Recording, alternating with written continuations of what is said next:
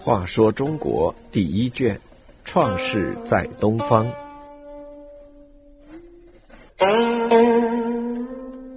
五十一，听五英治国。禹治水成功，其勤劳的品德、幽冥的思想和朴实的性格，使帝舜感动。故舜决定立禹为接班人。禹百般推辞。为避让舜的儿子商君而退出家乡阳城，也就是今天河南登封市东南的郜城镇。无奈天下诸侯皆不朝商君，而朝禹之所在。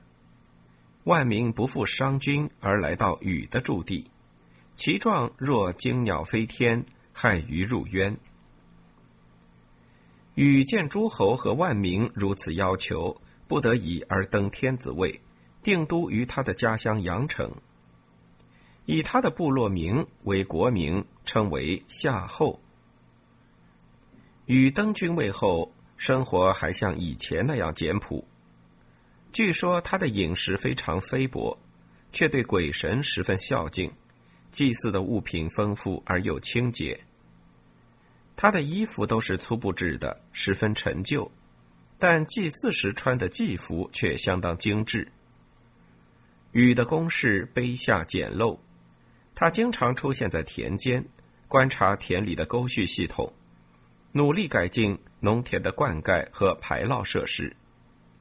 同时，他又勤勤恳恳，非常注意官吏的任用和办事效率，接待有识之士来访，一点没有帝王的架子。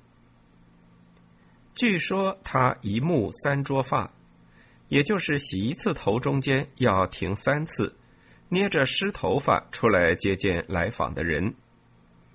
一溃而十起，就是吃一顿饭中间要停下十次来处理紧急公务。为了更好的听取民众意见，与曾经以听五音来治理国家。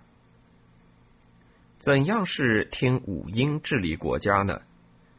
原来是悬挂钟、鼓、磬、铎、陶这五种乐器在宫廷前面，以接待四方有识之士。他号令说：能教给寡人道理的就击鼓，能向寡人说明什么是义的行为就击钟，能告诉寡人一些鲜为人知的事情。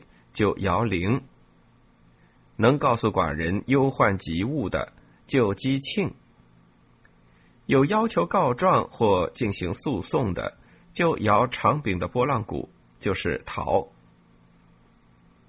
禹以这样的五种乐器招来四方之士前来觐见告状，这在历史上是空前的。由于禹如此虚怀大度、礼贤下士。四方民众都来求见帝禹，人人告以善言，孝其忠心，所以才形成了上面讲的一目三捉发，一溃而十起的动人场面。有一次，禹在路上看见一个被捆绑的罪人，就拍拍这人的背，哭了起来。在旁的大臣议说：“这人犯罪应该如此，你为什么要哭呢？”禹说：“天下有道，则民不犯罪；天下无道，则罪及善人。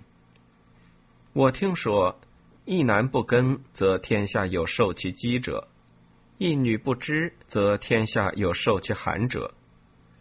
我今为帝，统治天下，要使民众安居乐业，各得其所。今有民触法犯罪，这是我道德浅薄。”不能教化民众的明证。我还听说，帝舜的时候，人都能以尧舜的心为心。现今寡人为君，百姓各自以其心为心，故而有走上犯罪道路的。有书上说，百姓有罪，在我一人。百姓中有犯罪的，这反映出我治理国家有弊病，所以要悲痛的哭泣。在旁的大臣和民众听了他这番肺腑之言，都感动的落下泪来。